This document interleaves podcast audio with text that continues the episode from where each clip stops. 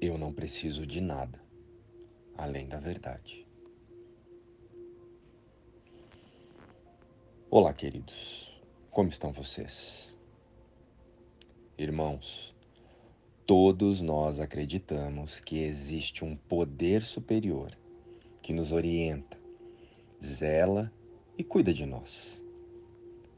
E a maioria de nós busca uma conexão com essa força superior, com essa energia cósmica, através das orações, das meditações, mentalizações e os nossos pedidos. E uma grande maioria de nós anseia por respostas para coisas e situações muito específicas aqui em nosso dia a dia. E desta forma,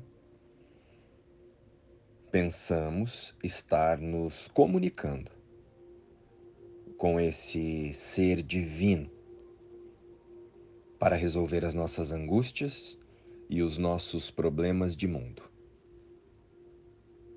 E através desta ideia de conexão espiritual, fazemos as nossas solicitações, pedimos guiança e direcionamentos para os nossos desejos e as nossas vontades, muito pessoais e muito individuais.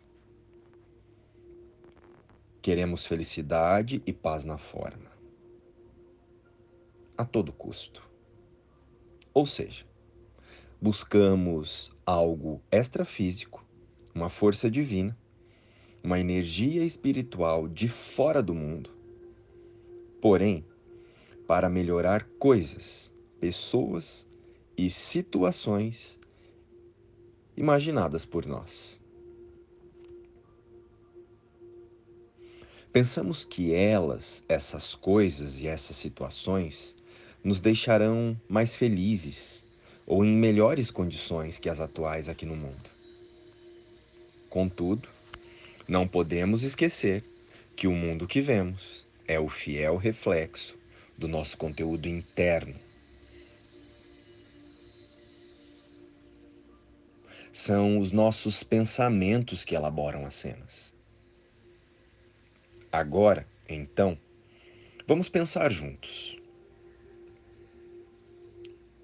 Se o mundo é pensado por nós e criado por nosso autoconceito, onde é, ou melhor, onde está a matéria-prima de toda a mudança que pedimos a esse ser divino.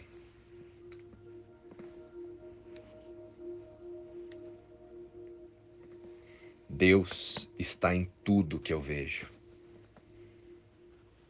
Deus está em minha mente.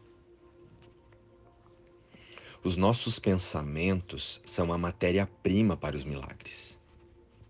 Vocês já pararam para pensar em como nós fazemos os nossos pedidos e orações a Deus? E se o que precisamos fazer realmente para mudar o nosso desconforto já nos tenha sido dado por Ele? Pensem bem. Deus é Espírito. E nós também. Certo? Somos a sua imagem e semelhança. Jesus já nos afirmou isso. Somos a imagem e semelhança de Deus. E eu não duvido de Jesus. E você duvida? Então, o que precisamos para mudar qualquer ideia ou imagem de sofrimento já está em mim, está em você, está em nós. Está em nossa mente, em nossa forma de pensar.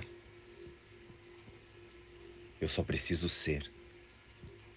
E sendo assim, será que é possível estabelecer um contato espiritual utilizando as nossas ideias materiais de bem-estar para o corpo, para o mundo e para as formas? É possível usar o nosso autoconceito pessoal e obter respostas verdadeiras para o espírito? Usamos ideias do corpo e as vontades da personalidade para fazer pedidos a Deus a Jesus e ao Espírito Santo. Mas, no entanto, onde verdadeiramente eles podem atuar? Já pararam para pensar? Onde verdadeiramente eles podem atuar é na correção dos nossos pensamentos sobre nós mesmos. A, a mudança que esperamos na forma está em corrigirmos os nossos pensamentos, o nosso problema de autoria da vida. E passarmos a utilizar em nossos dias e em nossas escolhas a certeza de que somos espírito, tal como a fonte criadora nos criou.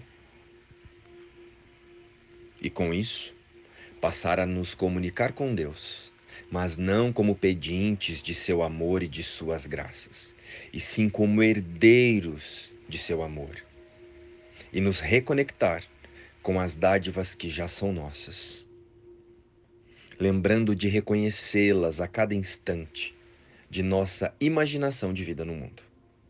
E a partir desse reconhecimento, cada segundo dessa ideia de vida no corpo passará a ser uma oração verdadeira. Com isso, nos colocaremos em um estado ininterrupto de contato e comunicação com Deus. Pai nosso, restitua em nossa mente a nossa divindade, para que eu não me equivoque mais diante das ilusões da minha personalidade. Nós damos graças apenas ao amor. Restitua o que havíamos negado a nós mesmos é apenas isso o que realmente queremos diante de cada cena deste dia. E a partir de agora, observe. Quando pedimos algo a Deus, a Jesus ou ao Espírito Santo, pedimos mudanças e melhorias para os nossos desejos, para as nossas vontades e as nossas projeções de corpo? Ou pedimos pelo reconhecimento de quem somos, em imagem e semelhança à nossa fonte criadora? Queremos reconhecer o Espírito ou melhorar as nossas ideias e fantasias de vida no mundo?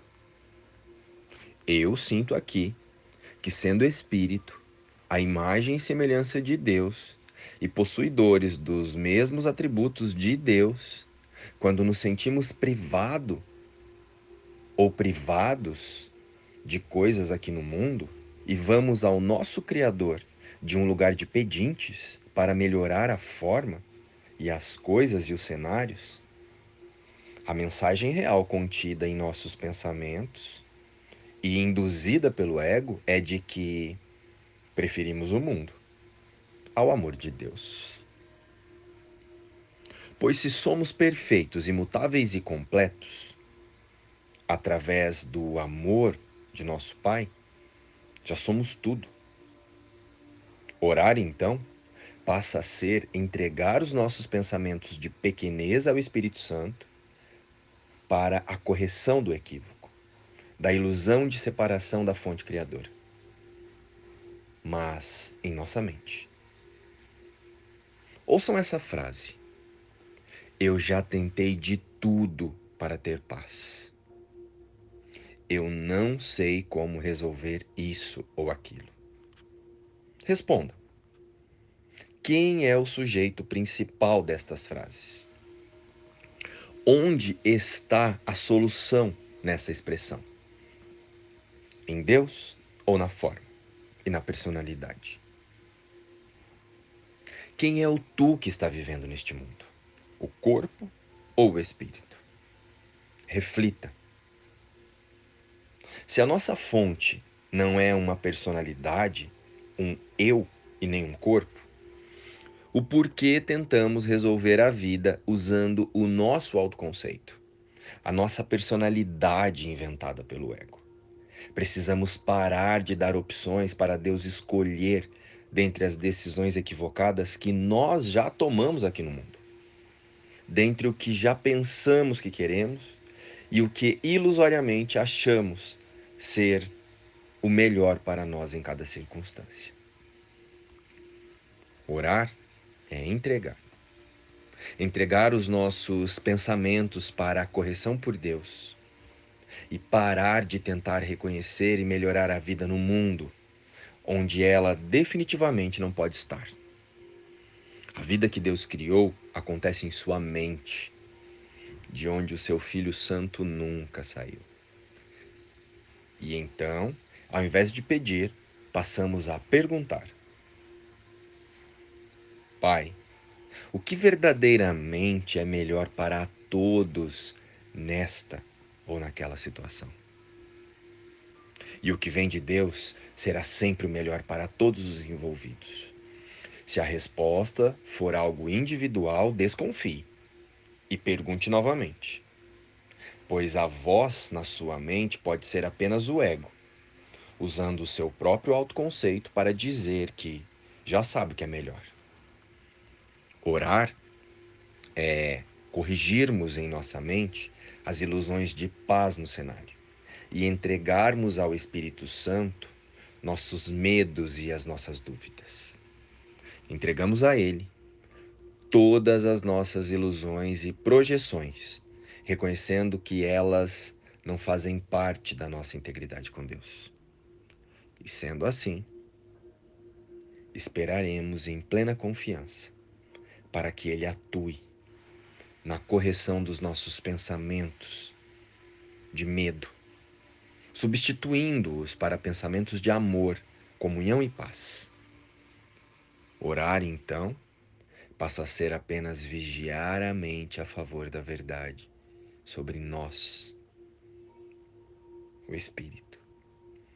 Orar é desistir de tentar resolver as projeções de uma parte da nossa mente que está equivocada em relação à nossa origem.